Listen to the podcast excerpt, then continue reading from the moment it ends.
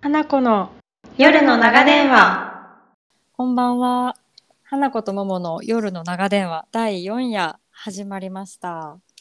今日は第4回目で、先週が、えっ、と、桃ちゃんの持ち込んだ、 はい、持ち込み企画。そう。岡本雄二さんの往復書簡初恋と不倫っていう本について、めちゃめちゃ長く語りましたけども。 1時間、1時間以上語 って、あの、結局オンエアも1時間になりましたけども。長いのよね。本当に。うん長い長い。誰も聞いてくれんかもしれん。はい。で今回は、えー、とまた初心に戻って、えーと第1夜と同じように「鎌倉殿の13人」今 NHK で会ってる大河ドラマについてまたお話ししたいと思います。第1夜私たちのポッドキャストの第1回目の時にも「鎌倉殿の13人」についてっていう話題で始めてそしてその時は「鎌倉殿の13人」の25話までを、もう総ざらいし てね総ざらいっていうか、まあ、全体的な印象を語ったんだよね、二2人で。熱くね。はいそ。うそうそうで、えー、と今回はその時からもう4週4週間ぐらい経ったのかなうん。でその間に、えーと「鎌倉殿の13人」が2回放映されて26話と27話うんが放映されたので、今回の第4夜ではそれについて話したいと思います。盛りだくさんでしたね。この2話も。盛りだくさんだしちょうどこの今年の大河ドラマの「えーっと鎌倉殿の13人の」あのなんか文なんて言ったらいいんだろう第1章から2章への転換点っていううんうんうん。感じだったよね。本当ね、なんか頼朝編が終わって、うんうんようやく新章始まるって感じでした。うん、その前、えっと、今撮ってるのこれ月曜だけど昨日はい27話があって、はい。その先々週の26話で、うん鎌倉殿がついにお亡くなりになっちゃうんだよね。そうね。その1個前で馬から落馬して、もう1話かけてこう鎌倉殿があのお亡くなりになっていく様子を描いてました。そう。そう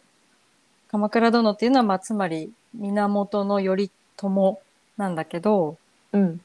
その25話までの、まあ、私たちが仮に名付けるとしたら第1章まではその鎌倉幕府が頼朝を中心にしてどんどんこう立ち上がっていく様子みたいなのが描かれていたみたいな、うんすごいざっくり言うと感じで、これからその26話で本当に亡くなっちゃった頼朝という柱を失った鎌倉幕府がどうやってあの次の鎌倉殿になったその頼朝の息子頼家君を中心に出来上がっていくのか、みたいな感じに展開していきそうだよね。そうね。なんかこう今花ちゃんが言ったように鎌倉幕府ってもう本当に頼朝が柱で、うんこう独裁政治みたいな感じで悪く見えてたけど、まあ、良くも悪くも頼朝がいたから成り立っていたみたいなところがあって、亡くなったからこそすごい周りの人たちのこう本質が見え出すというかそうね頼朝にこう抑えられてたみんなのなんかみななんだろうねよ頼朝が悪者になってくれてたから。うんこう見えなかったみんなの汚い部分だったりとか本音がすごく見えた一話でしたね26話はう。ん確かに確かになんか本当こうえもしなんかこの鎌倉殿が本当に亡くなるんだとしたらなんかワンチャンうちのその家系にもチャンス巡ってくるのではみたいなのをみんながなんかこう現実味を帯びて考え始めちゃった回だったね。うん、なんかこう男のさ、えっと、御家人たちがいろいろ言うのは、まあ、結構わかるんだけどうん、一番怖かったのがやっぱり北条の女衆ではいはい。あの宮沢りえさん演じる陸とうん、宮沢エマさん演じるミー妹ね、うん小池栄子の、が結構今までさ割とやっぱりほのぼのしてた部分ってあったじゃん確かにね。で 1, 話のあの本当田舎の家の時とかさみんなでこうさなんかこういろいろさいざこざありながらもさうん。めっちゃ仲良くやってたのが、うんうんうん。特に宮沢エマ、うんうんうん。すっごいあのさあの妹のこと大好きだったんだけどうん。姉上にできたんですから私だってっていうまあこれはあの旦那さんが頼朝の弟だから、まあ、後を継ぐ資格があるんじゃないかで旦那さんがもし鎌倉殿になったら自分は鎌倉殿の妻御台所になれるんじゃないかっていう欲が出た瞬間の、うんミーの演技というか確かにね美あそ月こめっがちゃ怖かった変わったよね。なんかあとまあそのミー自体がえっとうん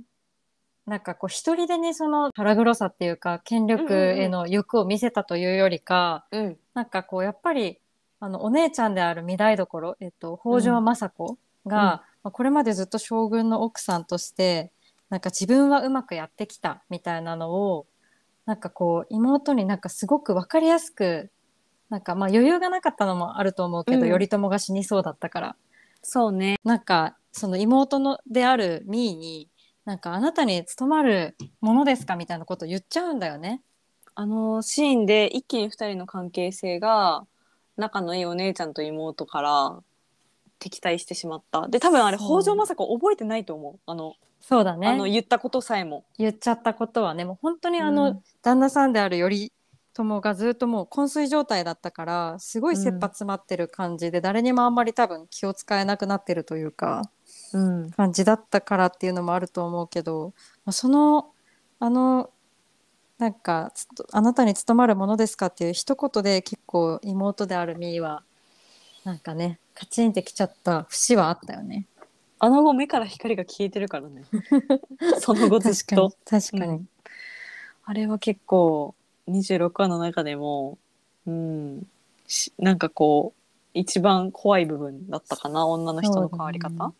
なんかもうずっとさこれまで自分は、まあ、あくまで政子の妹だったし、うんあの自分の旦那さんもさ僧侶じゃんミーの旦那さんは。だから頼朝の弟実の弟とはいえ、まあ、その御家人たちを束ねるその将軍の立場につくとは全く想像だにしてなかったところから、まあ、ちょっと周りのいろんな吹き込みもあって少しだけその権力がちらついた瞬間にやっぱり欲しくなっちゃったのかな。そうね宮沢りえさんもね結構こう自分の有利に働くよう陸もねどんん、どんこうけしかけてくるから、まあ陸そのね陸さんね怖いよねあの人はまあ最初からさ怖いじゃん権力欲しいずっ欲しいだもんねりくちとゃんは欲しいうん欲しい、頼朝に最後結構言い寄ってたしねちょっと確かに死ぬ直前ねそうりくはえっ、とだから立場で言うと北条政子のパパである北条時政のえっと交際なんだよね、こう、うんでだから血のつながってない政子の母みたいな感じでそうねもうなんか陸はその北条家につ嫁いできた時からずっとこう北条家を大きくしてもう自分の立場をどうにかこう上に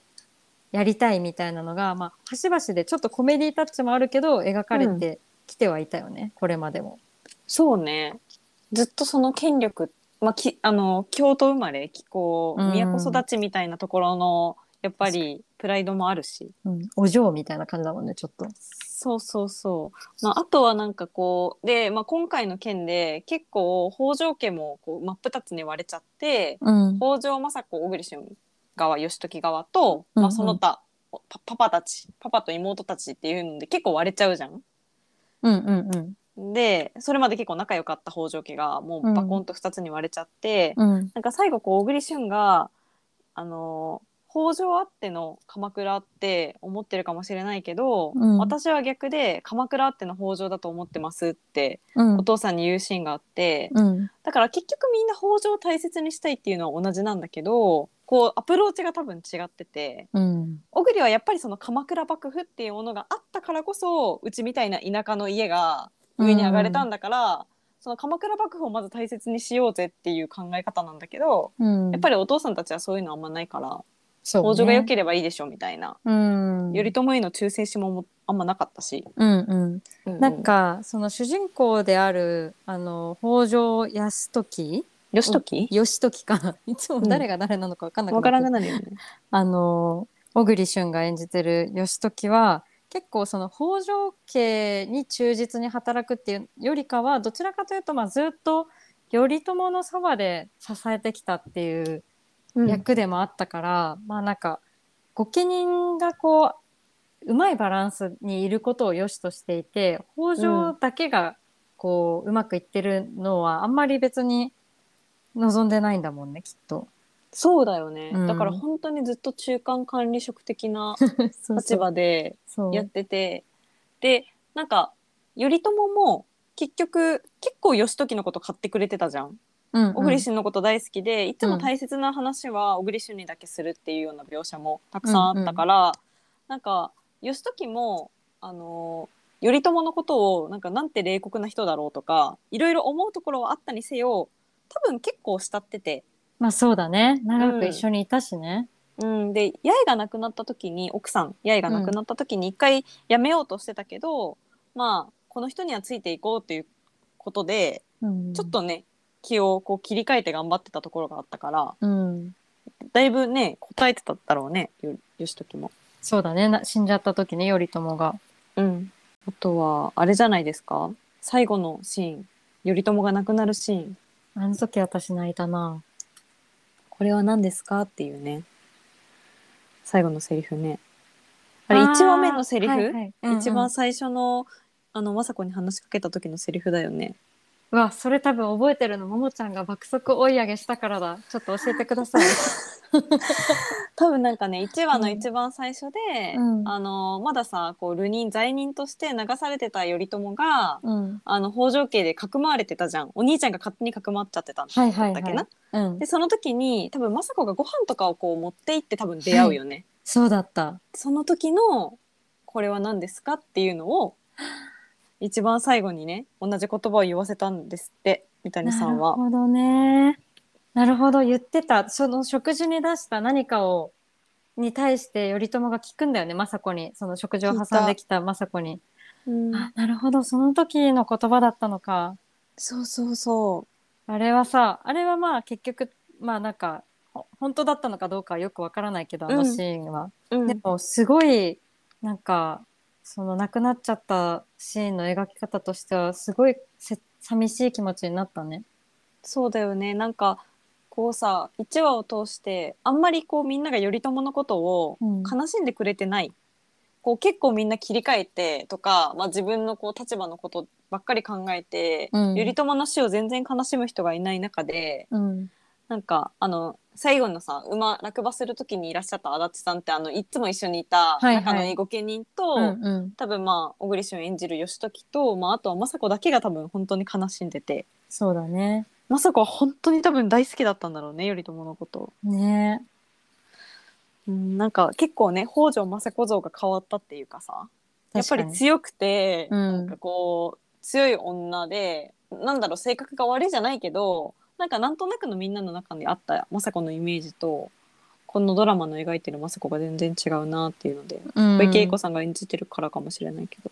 なんかそのこれまでのその、まあ、頼朝が元気だった時うんの話の中でも、ちょっとその政子はさ、まあ、これまで何回も浮気されてたし、そうね、 うん、なんかこうなかなか政子だけをちゃんと見てくれないからまあなんかちょっと怖い場面とかもあったじゃん。あっただけど、まあ、それでもなんかいろいろあったけどやっぱりめっちゃ頼朝のことが好きだったっていう感じの描き方になってたよね。そうねすごい愛してたんやなっていうのが伝わる最後で、ずっと寝ずにね海外しく看病しそてうそばにいてね。いやー切なかったなあれはもうだって多切な分かった死んじゃうって分かってただろうしねうん、でもすな自分だけはこうみんながこうさもう死んじゃいますっていうのでこう結構粛々と手続きを進めてる中で一、うん、一、人だけねこうまだ今の頼朝を見てるっていうところがうんうんう素敵な奥さんだなと思って、んねうん、そして26話で、まあ、亡くなってで次の頼家が鎌倉殿に、まあ、一悶着あったけれどもなったっていう感じですね。うん頼家くんは頼朝の息子の、うん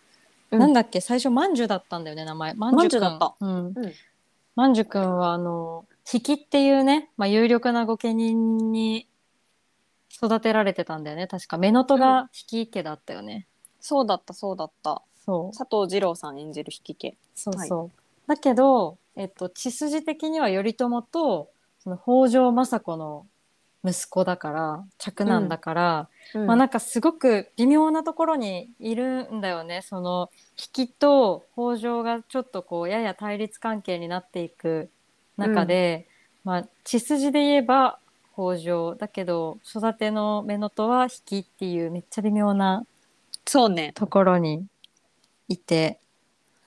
まあでもなんかこうんれ見て思ったけどさ、うん、割と北条からしたらうちの子っていうよりはあ目のとである引きの子っていう風に捉えてるじゃんようりん家のこと、うんうんうんだからやっぱその当時さあんまり私歴史に詳しくないんだけどこう目のと育ての親っていうのがものすごくなんか重要なんだろうね。ねえ引きの尼とか何回も出てきてたじゃんそうそう頼朝の目のとであるおばあちゃんが出てきてたけどやっぱ頼育て朝のもね、うん引き側の目のとだったんだもんねそう考えるとね。そうそうそう。だからなんか育ての親だって大体お母さんと一緒にいないんだもんねずっとその育ての親が育ててくれるからそうだよね。愛着が湧いたりとか何何かあった時にひいきしてくれるうんうんうんんでしょうね。存在なんだろうね目のとってね。うん、そうなんだよねだから二代目将軍代替わりって鎌倉幕府になって初めてだからうん、みんなも大混乱だし頼家くんも、まあ、かなり若若くして継いじゃったからうん、何かと頼朝と比べられて苦しい感じなんだよね。そうねで結構オラオラ系というかさ確かに。こう若い若い俺たちでやってくんだみたいなのが、うんちょっとこうう上との圧力を生んだりとか、うんまあそれあのやる気はあるんだけどまだ実力がないからうんこうあのみんなに信じてもらえない頼ってもらえないのがすごく悔しそうで、うんうんうんまあ、それが結構27話1話かけて描かれるっていう感じうん、なんか結構力んじゃってる感じがするよねついじゃったから、うんそうねなんか力んじゃってなかなかこううまくいかないっていう中で、うんそのこん今回のあのタイトルでもある「鎌倉殿の13人」っていうその頼家を助けていくような、まあ、さ支えていくような御家人たちを集めましょうって言ってうん、さ最初最初5人だったのそがうそうそうみんなどんどん内側の、あの我が家に近い人を我が家に近い人をみたいな感じで入れていったらそれが13人のおじさん集団になったっていうのうが、ん、 13鎌倉殿の13人だった。そうそうそうなんか「鎌倉殿の13人」っていうタイトルなのはさ、まあ、忘れてはなかったけどさ、うん、まあなんか何なんだろうって思うことさえ忘れてたんよ13人っていう数字を私もなんか誰が13人誰を指してるのかっていうのは途中で思ってた。ううんんそうここでようやくねう13んに誰が含まれるのかっていうのが27話にしてようやく分かったというねそうそうそうで13人集めてさあ行くぞってなったらいやいやお前らの13人いらんわ俺若いいいいい人たち集めてきたから俺ら俺らでやるわって宣言してたね。頼家くんがねうんなんか頼家くんとしてはその、うん多分自分から見たらその13人のおじさん集団は全部こうパパをお支えしてきた頼朝をお支えしてきた人たちだから、こう基本的にはその人たちとはちょっと一線をなんか隠しておきたいというか、うんうんうんうんちょっと距離取りたいんだよね。そうねなんか親の力七光じゃないけどこう親の力が強すぎて、うん、お父さんそのまま継ぎたくないみたいなのもあるし、うんうんあとはこう頼朝自体がさうん御家人を信じられないまま死んでいったやん。うん、でまあきっとまあそれは頼朝があの治めていく上で、まあ、一つ必要なことだったのかなとも思うんだけど、うんまあ誰のことも信じれないから、まあ、それでこうどんどんこう衰弱して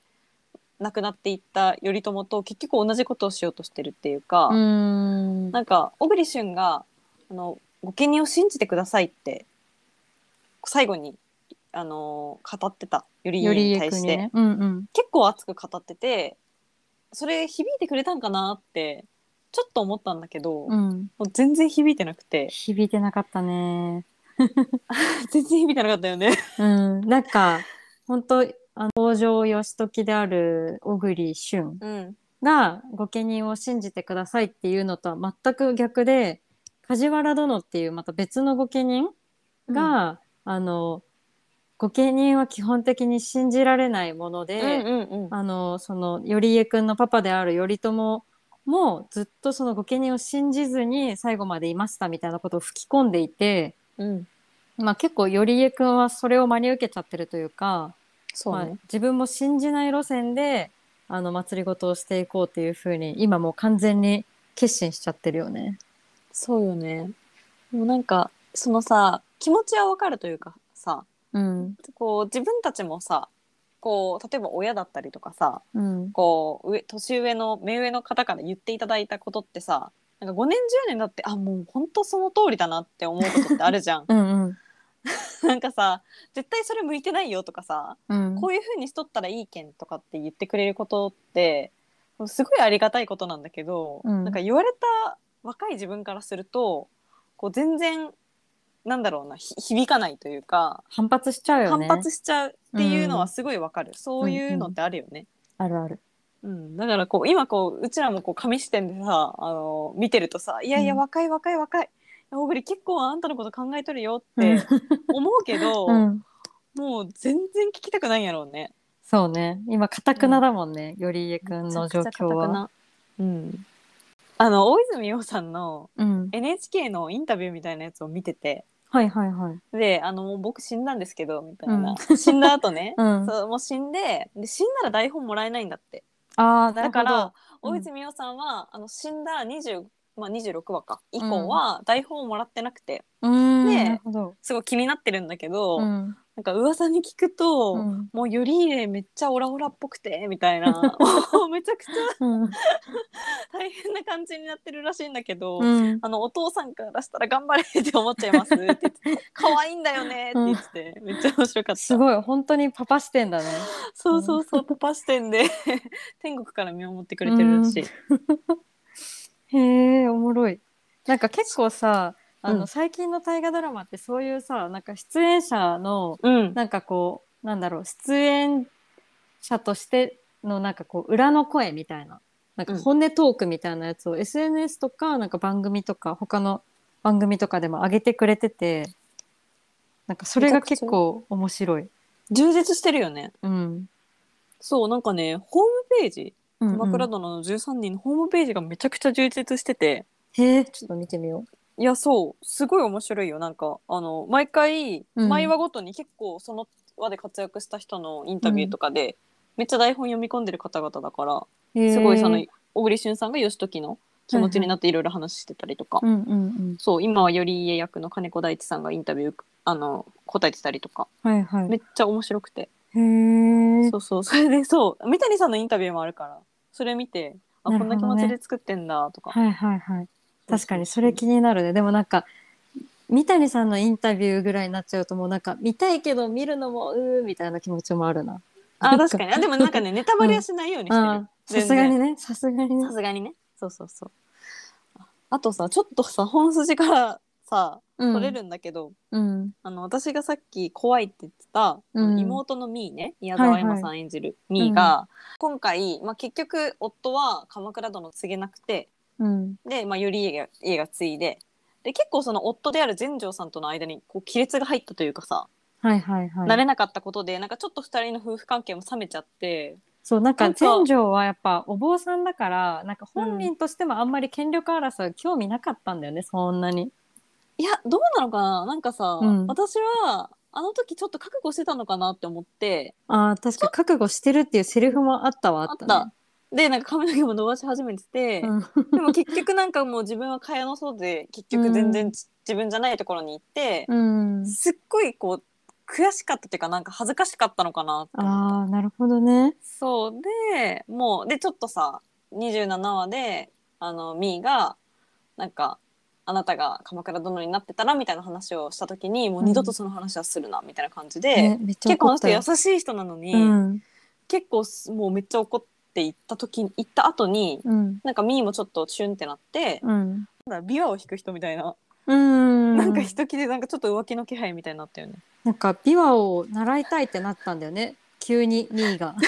うん 急それ急だったけそどれはわかんめっちゃない。うんそうでそれでさなんか琵琶の先生とちょっとめっちゃアイコンタクトみたいな謎あのの、人イケメンな感じだったもんね、うなんんか、ほのめかしシーンがあったね。あったよねそれもなんか今後絡んでくるんかなとか思ってまあそうかもしんないね。ビアの先生との 一見なんかあの,、うんあの二人結構さ夫婦間の絆強いなって思ってたから、ミーと全女うんがね、そうそうそう、ん仲良し夫婦って感じだったけどねそうだから私的にはあの第2章になってミーも第2章に入ってるなと思って、うんなるほどすごく注目してます。確かにその直接的にあの鎌倉殿の13人に関係ないところでも、結構頼朝が死んじゃったことでいろんな歪みが出てきてるんだろうね。そうそうそうなんか女の人たちの描き方もさ結構がっつり描いてくれるじゃんうんうん小池栄子北条政子さんはじめ、まあ、八重だったりとか、うんあの今のあの小栗旬の妻だったりとかはいはい。結構女の人のなんかいやそれこそ宮沢りえさんとかね、うんうん、そうの描き方もめちゃくちゃがっつり描いてくれるからそれも楽しみだなと思ってます。確かになんか実際さしかも御家人たちのその男本人だけで全部こう意思決定してなんか何でもこう祭りごとをしてるっていうよりか、まあ本当になんかきっと裏でなんうかんその人の奥さんがもうあなたもちゃんと頑張りなさいよみたいなお尻叩いたりとか、まあ、あとはそそうのね政略的になんか何家の嫁を持ってるからこっちにちょっと気を使ったりとうか、んそういうやっぱあの外せない部分だもんねそうね学にあたって女性関係みたいなのも結局ね後ろで女がめっちゃ糸引いてたみたいなのもあるしね。あるかよなちゃんが言ねった。ように結婚も結構意味があるというか、うん全部うん、だから、ねここからは、うん頼家が将軍になってっていうところと多分私鎌倉時代の歴史ほとんどもう忘れちゃったけど、うん北条政子の多分力がどんどんさ強くなっていくはずだよね。そうだよねなんかだって北条政子の有名なスピーチあるある。がねいついつ来るんだろうってめっちゃ楽しみにしてるもん、なんか御家人をさ奮い立たせるスピーチがあったよね。そうそうなんか鎌心が倉離れた御家人を。そうそう、うんなんか多分鎌倉幕府にピンチが起きるんじゃなかったっけ起きる起きそうる。だよねなんかそうんれで御家人がなんかその時もなんか内輪もめを確か多そう分そうしていて心が離れてて。そう、でその人たちに対して多分政子がピシャリと言うはずなんだよね。そうそうだから尼将軍みたいな風に言われてるよね。政政子子うんうんうんうんそんな感じだった気がする。だから北条頼家も気にしつつ多分頼家がこんな感じであんまりうまくいかないので、うん政子がどんどん頭角をなほ表どしてねくるんだろうね今からなるほ。どね。まだ全然そんな感じないけど。うん、なんかまだしばらくちょっと御家人がの対立がマジでわちゃわちゃ起きそうって感じがする。うん、楽しいね第2章も。うん第2章の方が第1章よりめっちゃ波乱なんだろうねきっと。そうね室でめっちゃ遠いもんね。確かに義経だいぶ昔に死んじゃったような感じがするね。どんどんどんどんいろんな人が入れ替わり立ち替わり現れては消えていくからな本当にね。うん、戦あ国っぽいあと花ちゃんのメモ、畠山さんのイケメン度合いああ中川大そう志そうそうそう畠山あの人下の名前なんて言うんだっけ畠山さんっていうまた御家人がいるんだよねいるね。畠山重忠かうんこの人がさなんか本当にさ、まあ、中川大志さん自身が、まあ、イケメンっていうのはあるけどなんか私何かで見ちゃったんだけど、ちょっとうんあのわこれ自分でネタバレしちゃいそうと思いながらちょっとなんか歴史の記事みたいなの読んでたらなんか、はい畠山重忠さんは、まあ、本当うん、あのれ記録によっても本当にこう男前ででほあの何武芸にも秀でうかつなんか、徳も高くてみんなをこうなんかこうちゃんとこうバランスをとってバランサーだよねそうすごいごいバランサーででしかもあれもあったじゃんあの義経の側室だった静かの御前静か御前がなんか、鎌倉幕府側になんか捕らえられてで待なんってたか時そう踊るみたいな時に畠山重忠がなんかちゃんちゃんみたいななんか楽器をややってて、やってたそういうなんかその楽器にも通じていて。はいみたいな、なんかそういうもう、文武両道と徳の高さみたいなので、もうなんか武士の鏡みたいな人だったんだって。あ本当ねなんかすごい、すごい鏡って、なんか記事で読んでたから、あ、へえと思ってじゃあこれから重要な人になるんだと思ったけど今日選ばれなかったから13人になんかね一歩引いてるよね辞退してたじゃんしてただからあそうなんだと思ってちょっと残念と思うかっこいいですよねそうすごめくっちゃ爽やかですよねそうめっちゃ爽やかっていうあねとは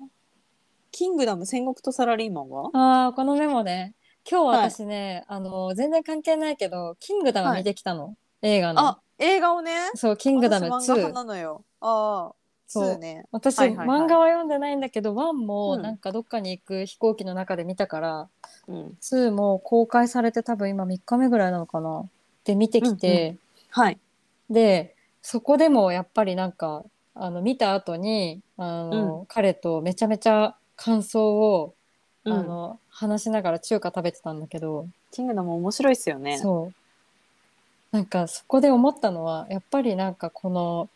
何権力争いとかこう策略でなんか思わぬ感じでこう上に行くとか相手を出し抜くみたいなそういう話ってやっぱりなんかこうなんだろうな仕事になんかちょっと引きつけて考えちゃってうんでそれでめっちゃおもろいって思ってるんじゃないかっていうね分析をしてて、はいはいはでいなんかももちゃんと前「鎌倉殿の13人」の話した時もなんかこう、めっちゃさこの御家人たちのさなんか政治なんか構想みたいなのがさマジでこのサラリーマン人生とめっちゃ似てるなみたいなう話んしてたじゃん。うんうんでそれをね改めて今日「キングダム」でもなんか思ったっていうそれだけの ネタ。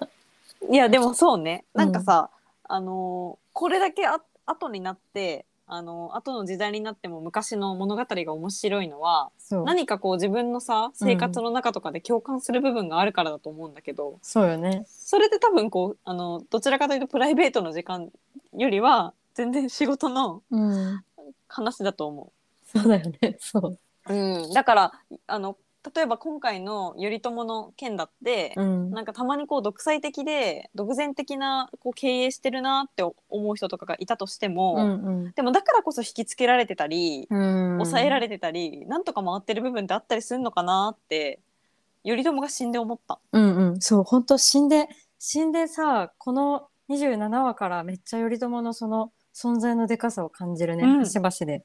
必要だったんだなっていう本当にかああしないと鎌倉幕府はできなかったしうんここまで持ってなかったんだって思ってなんか全部ねこう亡くなってから気づく部分ではあるしいる時はそうめちゃくちゃ嫌われてたのかもしれないけど必要な多分悪というかねえ一大部ねきな柱だったよねうーんそれもねなんかサラリーマンっぽく考えるとすごい面白いし ね、確かにうん、ちょっといつか「キングダム」の回もしたいねうん、うあの私ん、え映画のところまででいいよ。そうだよね 今回が活躍するところまでの話で。そうそう全そうそうそうそういやなんかその私の彼は漫画とアニメアニメじゃない漫画と映画の二刀流で見てるかほうらほうほう。なんかめっちゃ先のネタバレを今日話されちゃったんだけうどわなんかまだ全然多分その映画の2、なんか3は出るらしいんだけど来年、うんうんなんか2で描かれてるのがまだまだなんか本当に序盤ぐらいでうん。うん、本当に序らし盤。くてそう、うんなんかもうこれ多分シンがあの国を統一するまでになんか役者さんが老けちゃうから早く撮んないとやばいとかって言ってた。なんかうん一一しかまだ見てないけど、うん結構欲張らずに丁寧にいやもうここまでみたいな諦めてやってるからめっちゃ面白いとう思う。ん、本当だってもう2もね1個の戦いしかなかったもんマジか。 1映画で1戦いってどういうことって感じだけめどちゃくちゃ贅沢やね。うん、まあそれだからこそ面白いなって感じもするけどそうね。そうキンキングダムもね多分本当なな何回か収録できるぐ らい 話せると思うよ。そうだね面白いよね。めっちゃおもろい歴史ものはいいですよね。うん面白いよね。面白いまたじゃあちょっと次28話以降はまた2週間後かなそうだねうんなるかな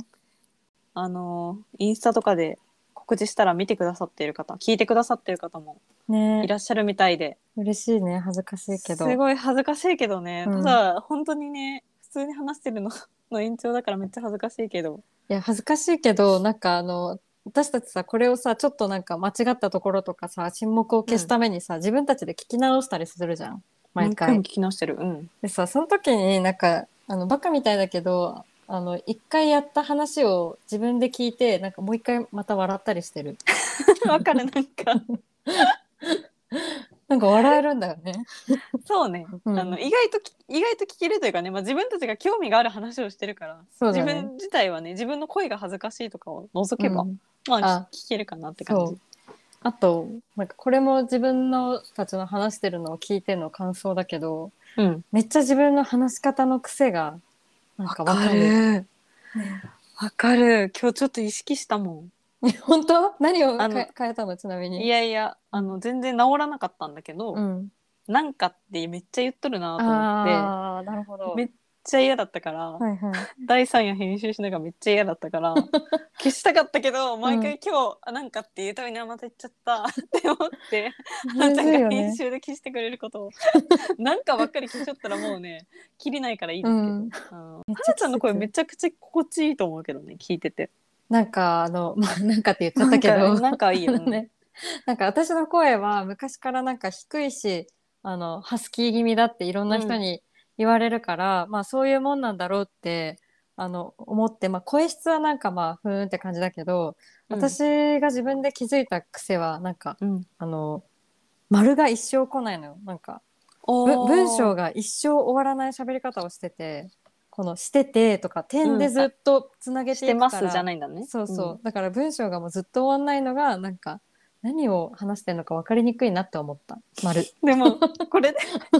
これでねすうんごい、あじゃあまず今回結論からじゃあ2点述べさせていただくとみたいなラジオになっても それはそれでクソうざいね確かにね